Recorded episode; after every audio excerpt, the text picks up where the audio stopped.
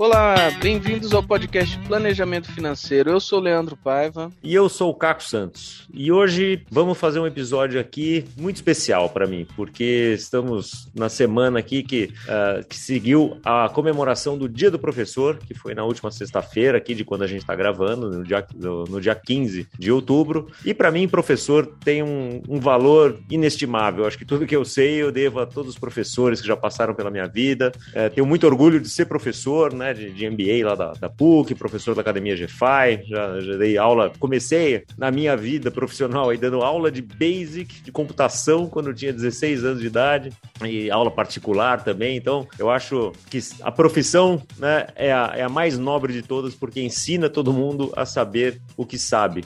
E o Leandro aqui, a gente conversando, falou, puxa, a gente precisa achar algum professor para entrevistar aqui, alguém que saiba falar de, é, de educação, que obviamente saiba falar um pouco de educação financeira, financeira, né? Porque é o nosso tema aqui do, do podcast, e que saiba inovar e fazer coisas diferentes e pensar na educação para frente e como que a gente pode revolucionar a educação aí para frente. E fazendo nossas pesquisas aqui, chegamos na Carol Fonseca, Carolina Fonseca, que é professora de ciências, né? Então se, se formou aí e vai contar toda a história dela. E hoje é superintendente executiva da ONG Labor Educacional. E a gente vai querer saber muito como é que essa ONG, essa ONG aí atua e como é que ela faz, mas a história dela eu tenho certeza que vocês vão gostar muito também. Então, com isso, Carol, te dou as boas-vindas aqui ao nosso podcast. Muito obrigada, Caco. Prazer estar aqui com vocês. Olá, Leandro. Muito bom falar sobre, sobre essas temáticas aqui, né? Eu sou professora de, de ciências, como o Caco disse, e educação financeira faz muita falta e fez muita falta durante a minha carreira profissional, que eu vou compartilhar aqui um pouquinho com vocês como que foi a reviravolta né, de professora para empreendedora, para empresária e hoje trabalhando no terceiro setor com uma ONG que há 30 anos transforma a educação pública. E é um prazer falar aqui com vocês sobre essas temáticas.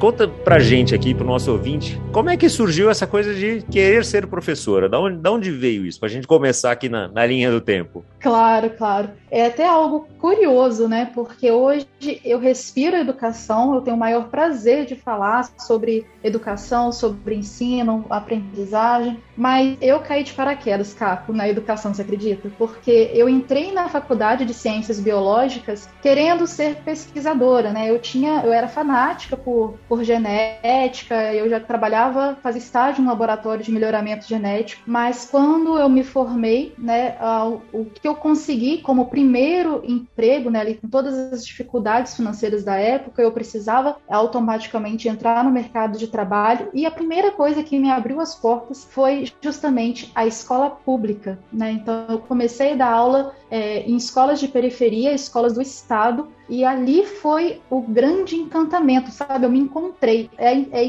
curioso porque antes, toda a minha fase de escola, fase da graduação, eu tinha muita dificuldade de falar em público e eu tinha aversão só de pensar em dar aula, né? Eu tinha muito medo, eu era muito insegura. E aí foi me desafiando, né, que eu consegui me encontrar e, assim, me apaixonar de vez pela, pela, pela educação pública e o poder de transformação, né, que nós educadores temos quando a gente trabalha em comunidades carentes. O poder de transformação do professor é em todos os lugares, mas, obviamente, a alavancagem que você leva em, em lugares carentes, eu tenho certeza que é, que é muito maior, né? Sim, sim, com certeza. E aí você começou dando aula de de ciências, é isso? Isso, exatamente. Eu comecei dando aula de, de ciências na, na rede pública. Logo em seguida, no segundo ano já de, de profissão, eu consegui é, passar no processo seletivo para dar aula em escolas particulares também. E logo em seguida, eu comecei a dar aula em outras cidades, né, próximas à minha. E, e ali minha carreira começou a, a crescer. Foi tudo muito rápido, né? Eu me destaquei muito, muito, muito rápido na, na profissão mas eu sempre, assim, no fundo,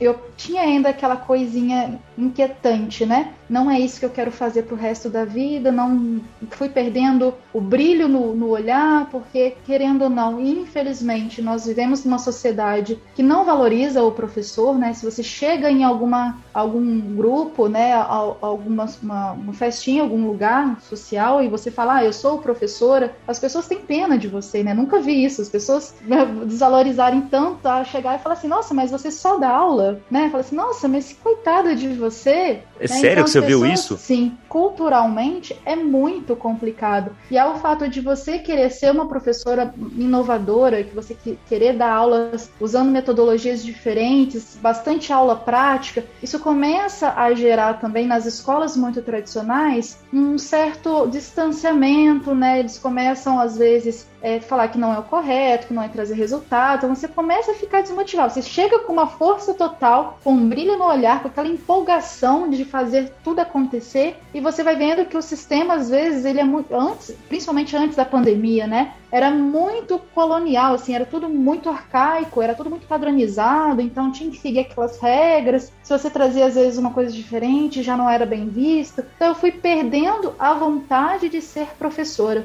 E aí foi quando eu tive prime o primeiro, né, divisor de águas, né, que eu me de, de, professora, eu dei um passo fora da curva, foi quando eu montei a minha primeira empresa, a Extra Class. Então veio desse, desse meu desânimo enquanto educadora de escola, mas a vontade de transformar a educação ainda era muito grande. Então é meio curioso, né? Eu queria transformar a educação, mas não sendo professor adicional, né? Eu queria sair um pouquinho e ver outras possibilidades de fazer isso acontecer. É exatamente esse ponto que você falou me chamou atenção, porque a educação em si, ela também é uma indústria, né? É uma indústria que, que gera muito emprego e tal, e que tem que dar resultados. Então, eu fico imaginando o professor chegando com essa vontade de querer ensinar, querer inovar, sendo que a instituição, de repente, que ele dá aula, só quer aprovar o aluno, né? Só quer Sim. fazer com que ele passe de ano para entrar novos alunos. Então, deve realmente deve ser um pouco frustrante, né? Para você seguir, ter que seguir de acordo com as, com as regras que a instituição coloca, e você não consegue inovar, talvez, para você realmente ensinar da maneira que você quer, né? Foi daí que surgiu essa vontade de você abrir uma a sua própria escola? Foi, foi daí que começou, né? É, principalmente eu tive dois um, um, um, fator muito marcante na, quando dava aula de, de ciência na escola particular, que eu tive um, um, um aluno que virou para mim. Eu, foram dois fatos, né? Tanto na escola pública como particular. Na particular, eu tive um aluno que chegou para mim e falou assim: quando eu solicitei que sentasse, que copiasse matéria, fizesse atividade, era alguma, alguma tarefa que deveria ter, ter sido feita, e a turma estava muito agitada, e foi quando um aluno virou para mim e falou assim: Então, Carol, é, eu pago o seu salário, então eu faço o que eu quero. Isso foi um grande baque para mim. Sim, foi um momento que, que eu comecei a chorar em sala de aula, porque olha como que as coisas viram, né? A gente está ali se dedicando, trabalhando, acreditando no potencial daquele estudante, e o estudante vira e fala que ele não vai fazer o que você quer porque ele paga seu salário. Então aquilo ali foi um baque. Aí, na, por outro lado, na escola pública, eu consegui trabalhar numa escola no, que, dava, que eu dava aula no noturno, então já eram, já eram jovens, adolescentes que já estavam praticamente assim, entregues assim, ao tráfico, às drogas, à violência. Então era uma comunidade muito, muito difícil.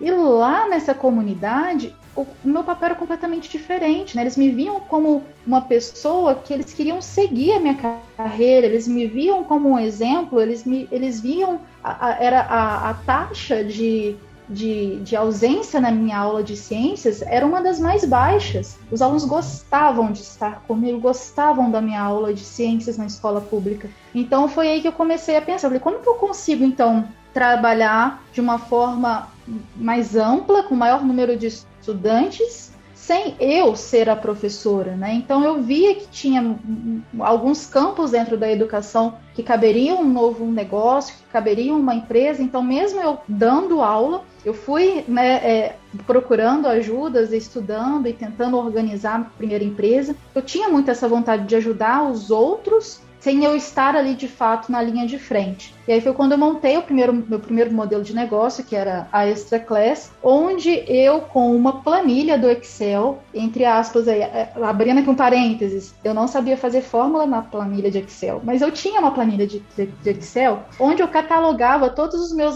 meus, meus amigos professores, cada aba era uma disciplina, né? Então eu colocava lá português, aí todos os professores de português, matemática, todos os professores de matemática. Então ali eu tinha o nome, o e-mail e o telefone dos professores. E aí, por outro lado, eu tinha um, uma gama também muito grande de alunos que também estavam insatisfeitos naquelas escolas muito tradicionais, muito, muito arcaicas, que eles queriam aprender coisas além, eles queriam aprender coisas para a vida, né? Então, o que, que, eu fazia? Eu comecei a fazer uma, um ponte, uma ponte, né, um match entre professor particular e aluno. E aí foi quando eu desenvolvi minha primeira empresa. Então eu trabalhava, era como se fosse um Uber de professores particulares. E aí por trás eu trazia a minha primeira versão de uma metodologia, né, para ensinar esses, esses jovens. E aí foi quando que, assim, três meses de, de, de execução da empresa na minha cidade, eu já me mudei para São Paulo. Né? Já fui com a cara e coragem para São Paulo para tentar levar a empresa para São Paulo, né, e, e, começar a empreender. Então, assim, de uma planilha simples, e eu, professora de ciência, sem saber nada de administração, muito menos de educação financeira, né? Porque é vergonhoso. Então eu fui entre trancos e barrancos aprendendo na prática como fazer até chegar nesse ponto, né, de virar, então, de sair de sala de aula e virar de fato uma, uma, uma empresária, né? E aí foi quando eu fui buscando mais ajudas, mais ajudas, e a gente foi crescendo a empresa e ganhando nome e ampliando a atuação.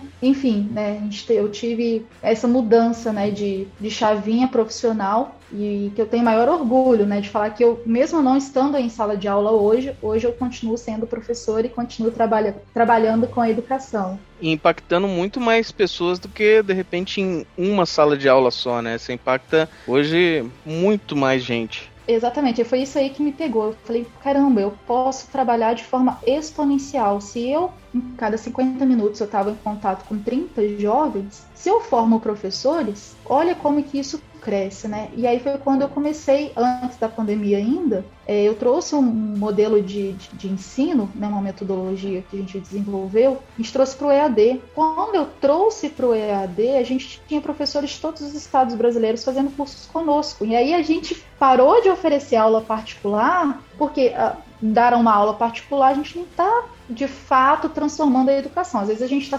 sanando um déficit da, do, da escola tradicional, que no, o aluno não conseguiu aprender no modelo tradicional, eu entrava com aula particular. Mas eu não estava tratando a, o problema na raiz, né? E aí foi quando eu resolvi parar de oferecer aula particular e oferecer somente a formação para o professor. E aí eu trouxe a formação em diversos campos, em diversos temas não só de metodologias, mas também eu trouxe questão de planejamento, aí eu trouxe um pouquinho também aqui o básico que eu sabia, né, de educação financeira, eu trouxe, projeto de vida. Então, me preocupei em formar esse educador para que esse educador pudesse formar os seus jovens. E aí, quando a gente teve um boom, né, de professores espalhados no Brasil inteiro, participando de eventos, participando de cursos, e foi, assim, muito, muito incrível, né? Então, eu fui aprendendo e já executando, e vendo os erros, e analisando e traçando traçando estratégias, né? É muito bonita essa caminhada e, e daí Extra Class foi, assim, inclusive acelerada, né, por, pela Future Education, né, quer dizer, teve uma, você teve uma caminhada aí que você, eu, eu me lembro de, da gente conversando, você falando como é que foi o aprendizado para participar dessas rodadas e de fazer crescer a empresa, como é que foi isso dentro dessa educação financeira que você foi aprendendo na marra? Foi bem, bem desafiador, né, quando eu cheguei em São Paulo, eu tive, eu vi que o, o São Paulo, interior de Minas,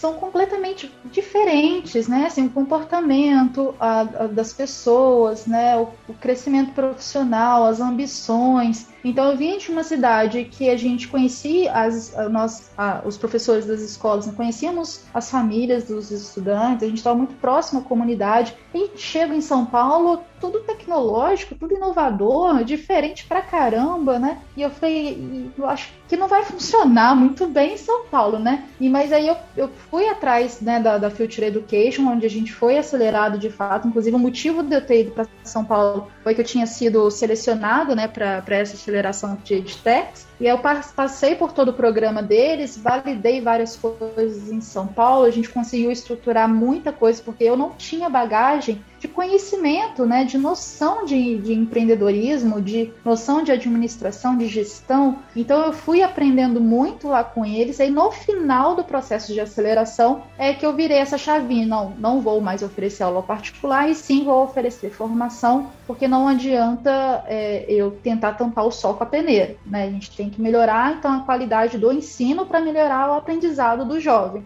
Então foi quando a gente virou essa, essa chavinha. E aí eu tive grandes parceiros em São Paulo, né? Tive parceria com a com, por exemplo, a Faber Castell, me abriu muitas portas, né? Inclusive a gente tinha formação dentro do espaço de criatividade e inovação da Faber Castell em São Paulo, né, na loja física deles. Então a gente começou a ter uma visibilidade muito grande de participar de muitos eventos, de dar muitas palestras, de estar nesse meio, nesse meio né, de, de, de, startups, de edtechs, e eu sempre ali, né, tentando entender um pouquinho sempre mais por conta desse, do, do da, da, minha formação, né, ser em ciências biológicas, mas eu sempre não, não, não me senti prejudicada né, ao ponto de me desanimar, e sim, não, vou estudar, vou batalhar, vou conhecer pessoas e vamos que vamos, vamos crescer e trazer resultado. E aí no, no ano passado, em plena pandemia, quando a gente, assim, eu achei que a Extra Class fosse bombar, né, porque a gente já dava curso online, já tinha toda uma infraestrutura,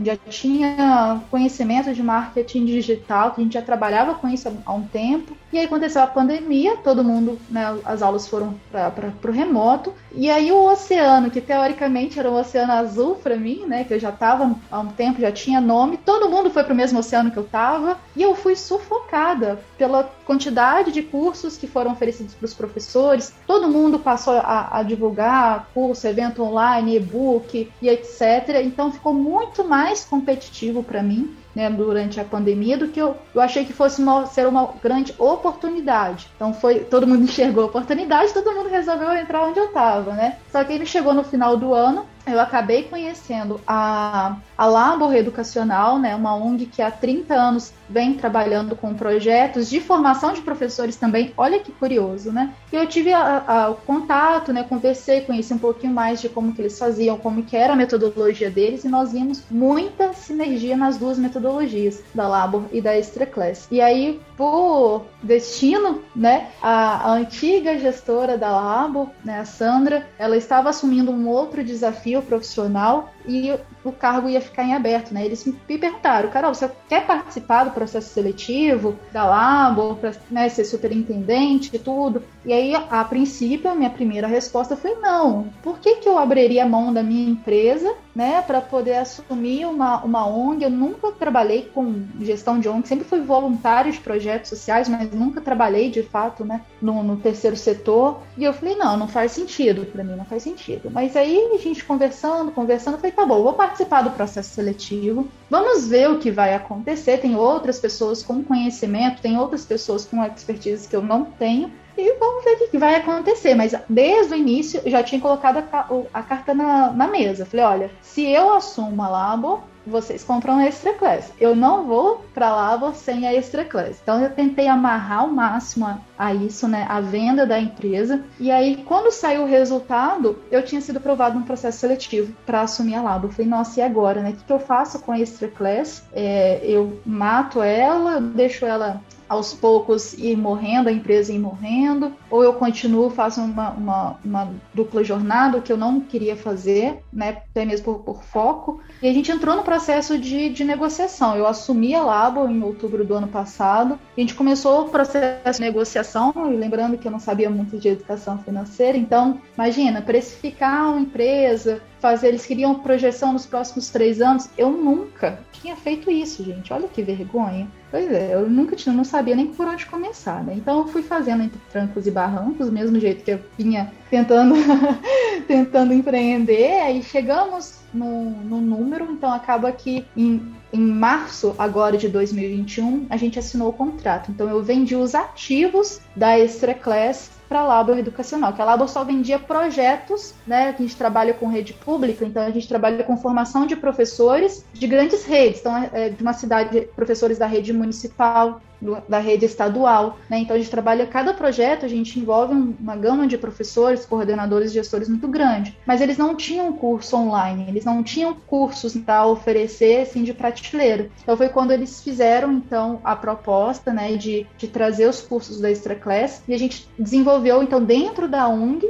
né, uma edtech e aí agora a gente tem duas frentes. A gente tem a frente dos projetos, projetos incentivados, né, por, por, por, por leis fiscais, né, a gente tem apadrinhamentos de, de pessoas é, físicas, a gente tem doações de, de, de, pessoas jurídicas, então, e a gente tem projetos também com institutos, fundações. Então, em questão de projeto, a Labor, assim, é grande, né? A gente trabalha hoje em São Paulo, Espírito Santo, Pernambuco e, e Goiás. E aí faltava esse braço tecnológico, né, para inovar a ONG, faltava essa parte digital. Então, foi quando a gente casou, amarrou e hoje estou aí há um ano vencendo desafios diariamente, porque terceiro setor né, é, é, é muito diferente do que eu, que eu estava acostumada a, a lidar. Mas a gente está tirando de letra, inclusive estamos concorrendo a melhor ONG do ano. É uma coisa fantástica, né?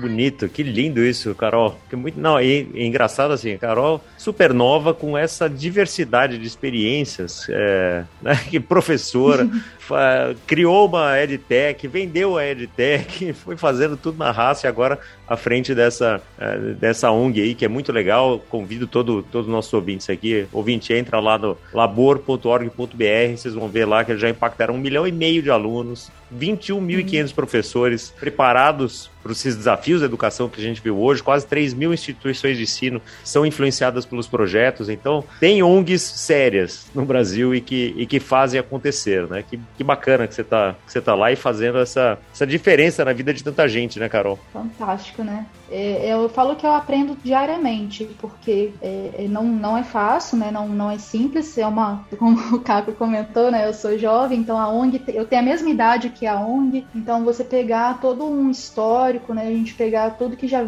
está acontecendo, para onde ela está querendo ir, de fazer o replanejamento é, da marca, trazer todas essas inovações. Qualquer tipo de inovação gera um certo desconforto para quem já está no, no, lugar, né? Então, o meu desafio ele é muito grande. Além de manter uh, o carro já andando, né, de manter os projetos, conseguir novos projetos, né, fazer novas captações, fazer novas parcerias, entrar com os cursos digitais, vender, porque nós, a gente pode vender cursos online mesmo sendo ONG, mas é, é, é, tem que deixar claro que todo o valor da venda do curso online ele é revertido para os projetos da Labor, né? Qualquer ONG não pode ter retirada de lucro, todo mundo sabe disso. Então isso aí gera assim, a gente tem conselho fiscal, a gente tem auditoria externa, a gente tem conselho consultivo, presidência, nossa a presidência é formada, a gente tem a equipe Brasil e a Labor tem um braço na Alemanha. Então nós temos uma equipe na Alemanha também que faz captação internacional. Então a, a meu desafio foi muito grande, né, de chegar, trazer inovação, trazer a Labor para o digital. Não tinha rede social, o site era desatualizado digitalizado, né? Hoje em dia a gente tem uma presença no mundo digital muito forte, que é fantástico, né? E a gente consegue chegar ao que em 30 anos a gente não, não conseguia, em um ano a gente conseguiu chegar. Então o crescimento é, é lindo, né? Eu, eu sou muito, muito grata pela equipe que está que tá lá comigo, né? Dando sangue, comigo, comprando as minhas ideias e mergulhando de cabeça. Tem uma coisa, ouvinte, que vocês devem estar percebendo aí, que eu já vi na Carol desde que eu a conheci, é que, ô menina incansável essa, meu Deus do céu. Põe uma coisa na cabeça, ela vai atrás até conseguir, né, Carol? Nossa, Você é, é difícil me baquear. É difícil me baquear. Eu sou ali. Tudo bem, eu, eu assumo que eu não sei, eu assumo que eu nunca vi, que eu não sei fazer, mas eu não tenho vergonha de falar que eu não sei e eu não tenho vergonha de pedir ajuda, sabe? Isso aí eu aprendi quando eu comecei a empreender mesmo, porque teo teoria é fácil. A gente pode pegar um livro, pode pegar um artigo, a gente pode ler, mas na prática, gente, é muito difícil. Então, assim, eu sou muito grata aos mentores que eu tive ao longo da minha carreira, que sempre me ajudaram e hoje em dia eu faço questão de dar mentoria para outros empreendedores, outras startups e de forma gratuita, porque o quanto que eu recebi de ajuda, assim, eu preciso eu preciso devolver à sociedade, né? Então eu, acredito muito nisso, nessa questão do ecossistema, da gente sempre estar tá unido, sempre ajudar. Então, é, sozinho a gente não, não vai em lugar nenhum, né? Que é o espírito da professora, né? De aprender para ensinar, né? E isso tá, tá no DNA, aí tá no sangue, né? Exatamente. E o que, que, que, você imagina? Quais são os próximos passos? Onde você se vê ou vê a, a, a Labor acontecendo? Uhum. Qual, qual é o, o plano? Então, a gente quer impactar um número muito maior de educadores, né? A Labor, ela tem uma história, assim, incrível, que me arrepia toda vez que eu conto.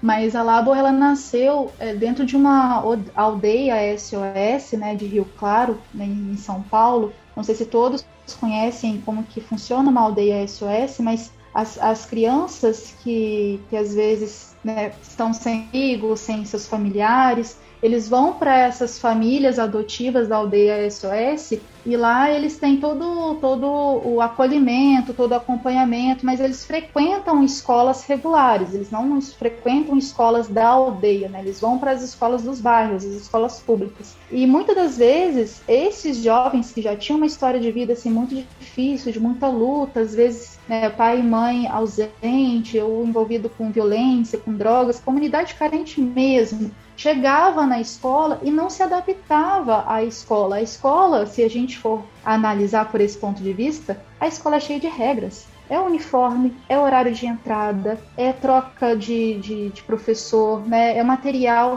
todo mundo tem que ter o mesmo material. Então a escola é muito cheia de regrinhas para uma criança que cresceu muitas das vezes sem limites, né, no mundo é, na periferia onde ele, ele viveu. Então ela, ela não consegue se enquadrar no modelo da escola da escola pública. Ela tem uma dificuldade tremenda de aprender porque ela não vê sentido muitas das vezes naquelas disciplinas de acordo com o seu histórico, a sua vivência fora da, da, escola, né? Então, geralmente essas crianças elas apresentavam uma dificuldade no aprendizado muito grande. É quando tinha grande evasão escolar, o número de violência dentro da escola era muito grande, né? Essas crianças tinham alto, alto índice também de repetência. Então, isso mobilizou, mobilizou muito a origem da Labo, né? Que a gente, a, a metodologia de formação de professores foi justamente para quê? Para que essas crianças fossem de fato incluídas nas, nas, escolas e de fato aprendessem. Mas como que a gente aprende? Como que essa criança poderia aprender, né? Precisa muito mais do trabalho do, do professor compreender o universo onde essa criança vive. Né? Muitas das vezes, essa criança chega todo dia atrasado, não é por malcriação que ela perde a primeira aula. Pode ser que muitas das vezes ela cuida do seu irmãozinho pequenininho porque o pai e a mãe trabalham de madrugada. E isso, muitas das vezes, a escola não leva em consideração, né? não tenta entender o universo que o aluno vive. Então, essa falta, essa dificuldade de compreensão do universo do jovem, isso dificulta ainda mais a inserção dele na escola escola e o aprendizado. Então a Lab ela trabalha muito focado nisso. A gente precisa melhorar o aprendizado desses jovens para a gente ter, é, é para eles terem né, uma qualidade de vida, ele ter um projeto de vida, ele conseguir né, é, ser um, ter um, um, trabalho, né, ter carteira assinada ou ser um empreendedor, enfim, não importa. Então, dentro dessa temática, a gente trabalha com valores, a gente desenvolve valores com o jovem, a gente entra com a educação ambiental com esses jovens, pensando na periferia onde ele vive, que muitas das vezes não tem saneamento básico, não tem água encanada nas casas então a gente leva isso, então a gente leva também o que? A questão do empreendedorismo para eles e agora agora não, há quatro anos a gente leva inclusive a educação financeira. Então esses jovens que precisam pensar fora da caixa por necessidade, por questões de sobrevivência, muitas das vezes o arroz com feijão que a gente está acostumado na escola, cumprir uma apostila, cumprir um livro, aquilo ali não faz sentido para o jovem. Né? Então a gente trabalha muito nisso, nessa formação do professor, do gestor para uma, uma, uma escola com gestão participativa que engloba a comunidade, os responsáveis dos alunos, a família, sabe, a, a, a comunidade mesmo ao redor, né? o comércio ao redor, para que possa trazer ainda mais significado para esses jovens né, da escola pública. Então isso é muito bacana. Então, pensando muito nessa origem, né, o trabalho que a gente tem de impacto, de resultado na escola pública, é, a gente precisa força e apoio para que mais projetos possam chegar em mais escolas públicas, né? E aí pode ser é, através de parceria, pode ser por, através de uma doação, pode ser abrindo portas, né, nos ajudando de qualquer forma. Mas os projetos eles precisam estar cada vez mais em novas escolas, em novos estados, principalmente agora durante essa pandemia. Né? Não está sendo fácil para nenhum professor. Agora imagina um professor da escola pública que atende a periferia e que tem aluno é, com um aluno deficiente. É assim, é uma dificuldade muito grande. Então a gente precisa levar todo esse apoio a ele, a gente precisa levar essa formação para que ele possa desenvolver ao máximo a sua turma, os seus estudantes, né? E nós, professores, nós ficamos emocionados quando a gente vê o sucesso dos nossos estudantes. Seja um sucesso constituindo família, seja um sucesso eh, passando no vestibular, ou se não é possível fazer um vestibular, que seja abrindo a sua própria barbearia, ou que seja vendendo roupa de ginástica, produtos de beleza. Não importa, a gente quer ver o crescimento e o desenvolvimento da sociedade, né? E onde vocês atuam, para mim é onde realmente é possível você mudar uma sociedade, que é começar de criança mesmo, né? É lógico, é importante você ter estudos lá de, de terceiro grau, né? Você fazer faculdade e tudo mais, mas sem uma formação de base consistente, essas pessoas ficam perdidas, né? Isso que vocês proporcionam é espetacular. Isso realmente acho que transforma um país. Com certeza. E não sei se todos vocês sabem, mas 80% dos nossos estudantes no Brasil estão na rede pública. Assim, é uma coisa muito grande que precisa de olhar. Muitas das vezes a gente vê eventos, a gente vê é, notícias de escolas, o que? Escolas particulares. O que sai, principalmente antes da mídia, trazia muita questão da, da, das escolas particulares, que realmente a escola particular é uma empresa, é um negócio, né? Então a gente tem muito produto a ser oferecido, a gente tem muito, muito, muitas oportunidades, mas é a escola pública. Né? Às vezes, quando eu levo esse diálogo para certos grupos, as pessoas falam: ah, mas escola pública é dever do Estado, escola pública é política pública. Não adianta, não posso fazer nada. Pode, gente. Todos nós podemos fazer algo pela educação pública. Seja assim, entrando conosco, colocando a mão na massa, desenvolvendo juntos alguma coisa, ou seja, apoiando a causa, divulgando, entrando no site, compartilhando as nossas redes sociais. Isso daí traz força, isso traz um incentivo muito grande para nós que estamos na operação. Né? Então, quanto mais se fala de escola pública, quanto mais se fala de dados, é lógico que a, a escola pública ela tem as, as suas limitações porque depende muito do poder público. Mas a gente consegue, inclusive, fazer parcerias com os estados e as prefeituras. É por isso que nós estamos lá, inclusive, né? A gente tem parceria com, com as redes de ensino e, inclusive, as secretarias de educação participam das formações da Labo conosco. Eles também estão lá nos apoiando para quê? Para que o projeto ele tenha perenidade. Nossos projetos são projetos anuais que podem ser renovados. Mas quando, por, por, algum motivo, o projeto chega ao fim, ele não vai ter continuidade no próximo ano, o ano seguinte, a gente não quer que o projeto que a gente fez vá pra, por água abaixo. Então, para que a gente consiga a perenidade dos projetos, toda essa transformação na escola pública que a gente oferece, que acontece, a, a secretaria precisa estar conosco, ela precisa estar envolvida. A gente precisa a, do apoio deles, eles precisam também estar conosco para que continue nos próximos anos. Então, assim, é fantástico. Eu venho aprendendo cada vez mais sobre também política pública, né? A questão do novo Fundeb, a questão né, da, do, do IDEB, das, das avaliações externas, como que a gente pode melhorar, o que, que acontece, né? Porque os dados, os números são drásticos, principalmente na área matemática. A gente tem na, na faixa de 8% dos estudantes do ensino médio saem realmente saem, saem do ensino médio sabendo matemática de fato. Isso é uma coisa é vergonhoso, né? Inaceitável. Então a gente precisa trazer é, a inovação. Seja, não, às vezes nem é inovação tecnológica, mas inovação analógica, de metodologia, de como avaliar o aluno, de como ensinar, de como acolher, de como fazer uma busca ativa desse jovem que saiu da escola, né? Que, que abandonou os estudos. Então tem muita coisa para fazer ainda. A gente está arregaçando a manga, é, colocando tudo para acontecer, apostando nesses resultados e a gente espera realmente o crescimento nos próximos anos. Lindo esse trabalho, Carol. Eu me lembro muito tempo atrás eu vi alguém falando que eh, a educação, por que, que a educação é importante, né? Ele falou que uma pessoa educada não se sujeita à miséria. Eu vi isso uma vez, me marcou profundamente. E daí eu vou vendo como, de fato, a educação é muito além de ah, saber quais são os afluentes do rio Amazonas. Não é isso, né? É educação para a pessoa ter senso crítico, para a pessoa poder pensar, para poder, né, poder analisar as coisas, para poder contribuir, servir de volta. Então, é, para mim, é assim, o Brasil precisa, de fato, de três coisas para crescer: educação, educação e educação. Então, para mim, não tem dúvida nenhuma.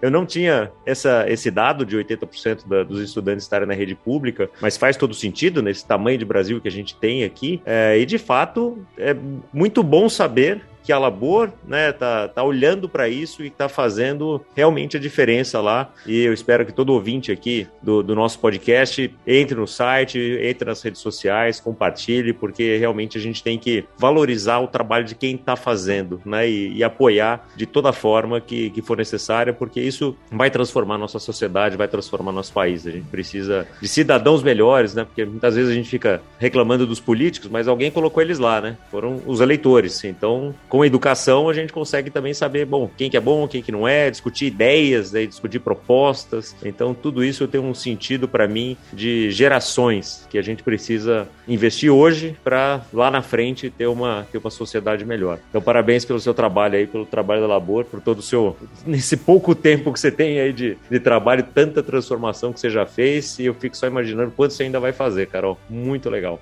Nossa, eu sou apaixonada. Aí que eu me apaixonei ainda mais pela educação pública, né? Aí que eu mergulhei de cabeça de fato. Realmente a, a Labor trabalha de uma forma muito diferente, porque ela tem uma metodologia própria que já foi validada, inclusive pela, pela PUC, pela SEMPEC. Então a gente traz um, um formato assim que de fato a gente tem os números das escolas de como que a gente consegue. Tem uma, uma escola na, na, na, região sul 3, que a gente chama né, em São Paulo, uma periferia, lá perto de Parelheiros, que a escola, no índice é, estadual, se eu não me engano, ela era a quinta do, do, do ranking de baixo para cima, né? Assim, em questões de qualidade de ensino, de abandono escolar, de violência. E quando ela recebeu a, a formação da Labo, ela passou a terceira no top 3 do estado. Então a gente consegue mesmo fazer toda essa transformação que a escola precisa, envolvendo toda a comunidade. E quem né, é o grande beneficiário lá no final é o aluno, é o estudante. Né? Ele, ele realmente aprende valores, ele aprende coisas para a vida, não somente para passar de ano, não somente para um vestibular, mas ele aprende coisas que ele vai levar para o resto da vida. Isso aí que importa muito para gente. Né? E não só o aluno, mas a sociedade como um todo acaba beneficiado, né? Tirou de mim, Sim. tirou de mim.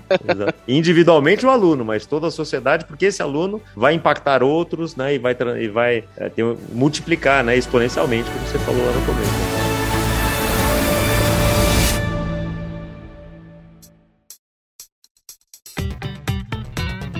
Bom, a gente vai chegando no, no final do nosso tempo aqui. A gente sempre pede uma dica de livro, de série, de não, filme. O que, que você indica para o nosso ouvinte aqui, Carol? Olha, eu sou uma, uma adepta à, à leitura. Eu adoro. Assim, eu preciso estudar o tempo todo. Vocês já perceberam, né? Toda que eu preciso, tudo que eu preciso fazer, eu preciso aprender do zero. Então a leitura, ela tá no meu dia a dia. Mas de livros, eu vou trazer aqui dois. Foram os dois, os dois últimos que eu li e que realmente mexeram muito comigo de, por conta dos desafios que eu estava passando por no momento, né? O primeiro, né, que eu, é, é um best-seller, que se chama Trabalhe quatro horas por semana. Parece algo, né, assim, nossa, que, que livro mais sem noção, né? Que livro estranho. Eu não vou focar nele também não, com esse título não, sabe? Mas quando eu fui ler, gente, é uma surra, assim, de, de comportamento. Por que, que eu não, já não fiz isso? Por que, que eu já não penso dessa forma? Então, assim, ele traz a, alguns, algumas dicas, né, algumas coisas para você refletir no seu dia a dia, na sua rotina, porque o nosso, nossa questão é sempre o tempo. né? O tempo é muito valioso. E nesse livro ele te ajuda a organizar, a, a, melhorar a sua gestão do seu tempo, na sua empresa, no seu trabalho, no seu cargo, para que você consiga tirar outros pro projetos da gaveta, né? E você se sentir bem, você ter aquele tempo com a família, você ter tempo para lazer, que muitas das vezes a conta final do dia não fecha, né? A gente fala, putz, era para ter feito isso, eu vou deixar para amanhã, né? E aí a gente acaba perdendo às vezes o rumo. Esse livro, ele é bom para isso, para a gente conseguir ter uma visão de como organizar melhor o nosso tempo, e a gente ter uma qualidade de vida, a gente ter tempo para se dedicar à família, aos amigos, né? E estudar também.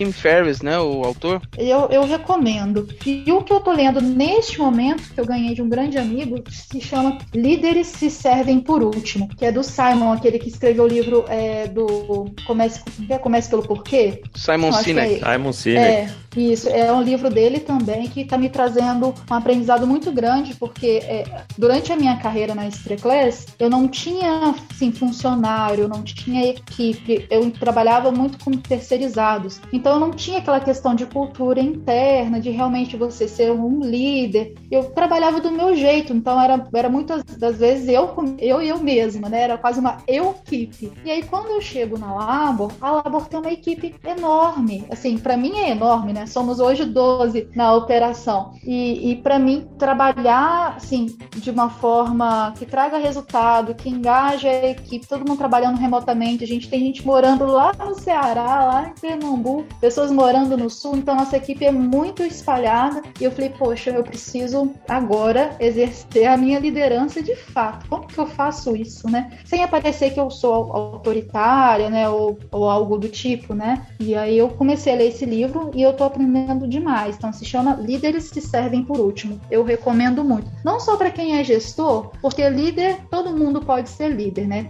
Temos empreendedores e intraempreendedores dentro de grandes corporações, de empresas. Então você saber trabalhar a sua liderança é fantástico. Eu recomendo muito a, a leitura desse livro também. Dois grandes gurus aí, Tim Ferriss e Simon Sinek, é, que são de fato tudo que o Simon fala sobre liderança é realmente muito muito valioso. E o ouvinte aqui já está acostumado, que sempre na descrição do, do episódio, montar lá essas dicas aqui para você ter como referência fácil. Muito bom, Carol. Adorei o papo. Você tem uma bagagem aí incrível e muito, muito bom saber da Labor, desse movimento novo. E você está de parabéns, né? Porque a transformação que a gente precisa vem de gente como você e toda a inspiração que você certamente está trazendo para os nossos ouvintes aqui. Muito obrigado de estar aqui com a gente. Eu que agradeço, cara, pelo convite, né? Do seu, do Leandro. Poder compartilhar um pouquinho do que a gente faz é sempre uma oportunidade muito grande para que mais pessoas conheçam o que de fato acontece na educação pública e que mais pessoas também se sensibilizem e nos ajude, né? Apoiem nossa causa. Então, a gente tem um trabalho realmente muito grande para fazer ainda pela frente. E é um prazer conversar sobre essas temáticas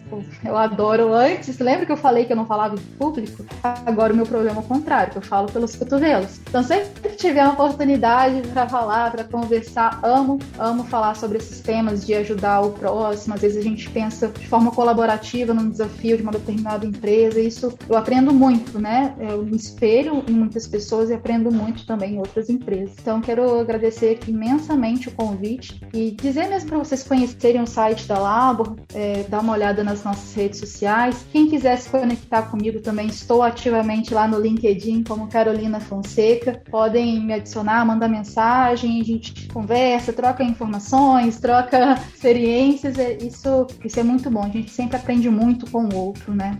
Na próxima semana a gente vai estar de volta aqui com mais uma história inspiradora também. E aproveita essa, essa história bacana da Carol aí, divulga para seus amigos, para quem pode ajudar, para ao menos compartilhar essa história para a gente impactar mais gente. Semana que vem a gente está de volta aí com mais um episódio do podcast Planejamento Financeiro. Até lá!